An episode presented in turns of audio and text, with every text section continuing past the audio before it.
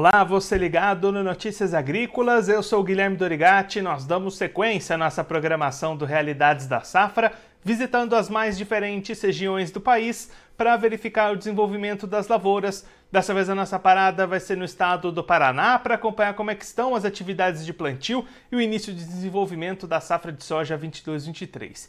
Quem vai conversar com a gente sobre esse assunto é o Eduardo Costa Cassiano, ele que é presidente da ProSoja do Paraná, já está aqui conosco por vídeo. Então seja muito bem-vindo, Eduardo. É um prazer tê-lo aqui mais uma vez no Notícias Agrícolas. Muito obrigado, Guilherme. Obrigado pelo convite. É um prazer estar com vocês e com seus ouvintes aí. Eduardo, conta pra gente como é que estão as condições para o produtor paranaense plantar essa safra de soja, um plantio que já está adiantado aí no estado, né?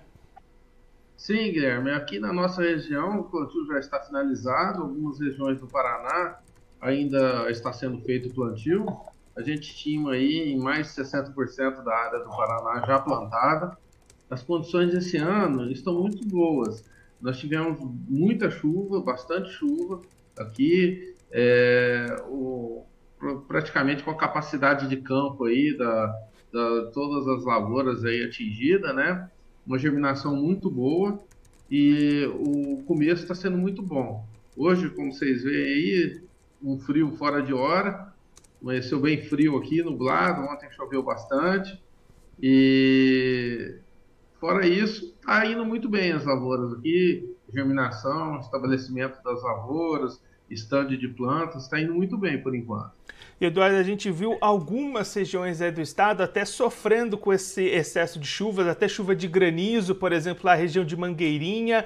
É uma situação localizada, tem extensão estadual? Como é que estão esses problemas até esse momento?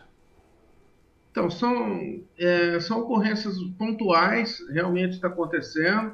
Essa questão do excesso de chuvas tem bastante região, sim, sofrendo com isso daí às vezes alguma bacia de curva alagando, alguma morte de planta por alagamento, é, mas nada assim de grande significativo, significativo, né?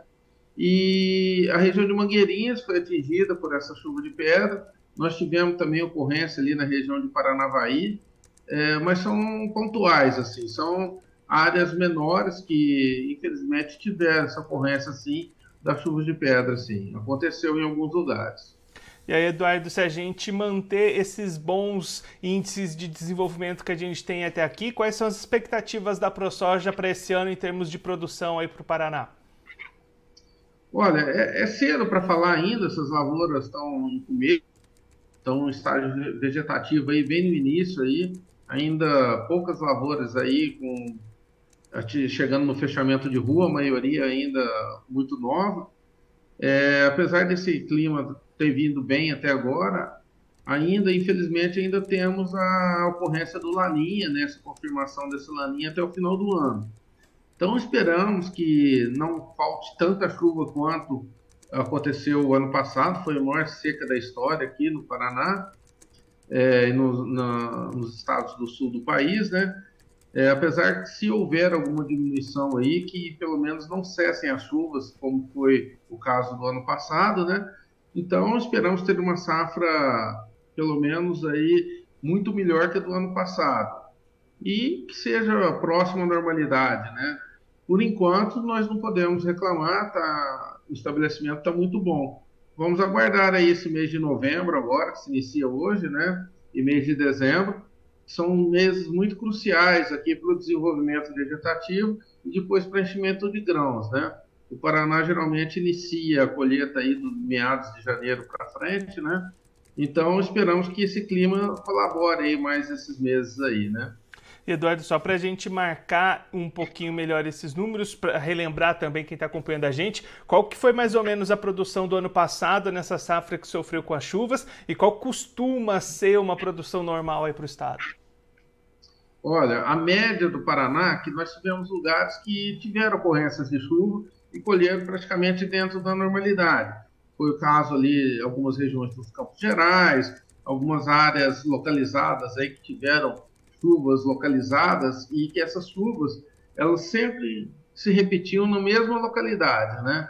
Então é, tiveram áreas que colheram bem e outras áreas que teve áreas de perca total, né? Que perdeu tudo, não teve chuva mesmo e até as seguradoras liberaram sem efetuar a colheita. E outras chuvas que foram muito prejudicadas. Então, a média estadual é de 6 mil quilos por hectare. O ano passado ficou em 3 mil quilos por hectare, a média geral, visto que em algumas áreas a perca foi total, né? não foi todas as áreas que teve essa produção. Então, esperamos esse ano que pelo menos tenhamos uma produção aí perto, dentro dessa normalidade, né? E aí, Eduardo, olhando agora para o mercado, como é que o produtor paranaense tem encarado essa nova safra? As vendas avançaram ou a opção tem sido segurar essa comercialização? É, na verdade, o que aconteceu aqui no Paraná o ano passado foi que, por causa da perda aí muito grande, expressiva, a maioria dos agricultores não conseguiu cumprir os contratos que tinham sido feitos, tinham sido firmados para a safra passada. Então, aqui a gente tem uma atuação muito forte das cooperativas. A maioria desses contratos foi firmado com, com as cooperativas. Então, elas prorrogaram esses contratos para serem entregues nesse ano, né? nesse próximo ano. Então, por isso, nós não tivemos uma venda muito expressiva, né? Eu acho que eles têm falado até na menor venda é, antecipada dos últimos anos, mas é por causa desses contratos que foram firmados no ano passado e vão ser entregues nesse ano. E o medo do produtor, como a, o Laninha está é, ativo ainda, nós temos essa confirmação, então o produtor ficou muito receioso de fazer mais contratos, já que vai ter que cumprir esses outros contratos do ano passado agora e é, ter que empenhar mais um pedaço da safra esse ano e ocorreu alguma coisa parecida com, com o ano passado, né? Então o produtor está muito cauteloso em relação aos contratos, não porque é, não acha vantajoso ou que acha que os preços vão subir ou que está capitalizado, não é isso. Né? O problema é o cumprimento desses contratos. É uma safra muito atípica, né? porque nós estamos falando de entregar soja com valores do ano passado, nesse ano, e tivemos um aumento de custo muito significativo, tanto em herbicidas, inseticidas, principalmente no adubo, né? adubo e semente. Então tivemos um incremento aí de custo muito alto. E vamos ter que arcar com esses contratos que foram firmados no ano, no ano passado, que era uma realidade diferente. Então, realmente é uma safra de desafios aí. Eduardo, para a gente encerrar olhando um pouquinho mais para frente nesse ciclo, você comentou nessa colheita em meados de janeiro. Como é que fica a janela para o plantio do milho segunda safra? Vai ter uma boa perspectiva pela frente? Sim, acho que, que o, se, parece que o Laninha começa a se enfraquecer aí no começo do ano, né? Na, a partir de janeiro começa a perder força. E a janela do milho, que o ano passado estava muito atrasada, porque faltou chuva no começo aqui no Paraná, né? Então ficou atrasado o plantio já da soja. Esse ano não, o plantio voltou para a época ideal dele. Então o milho volta a, a época ideal de plantio também. Se não ocorrer nenhuma nenhum contratempo aí nisso daí, então esperamos que a safra também seja boa de milho. Apesar que esse ano é, tivemos pouca ocorrência, poucas áreas de ada no milho, né? Foi um ano atípico também, mas tivemos muito problema com a cigarrinha. A cigarrinha, e acredito que ela vai nos acompanhar ainda por muito tempo, né? Então, mas as perspectivas são boas. Eduardo, muito obrigado pela sua participação, por ajudar a gente a entender esse cenário inicial de safra aí no Paraná. Se você quiser deixar mais algum recado ou destacar mais algum ponto para quem está acompanhando a gente, pode ficar à vontade.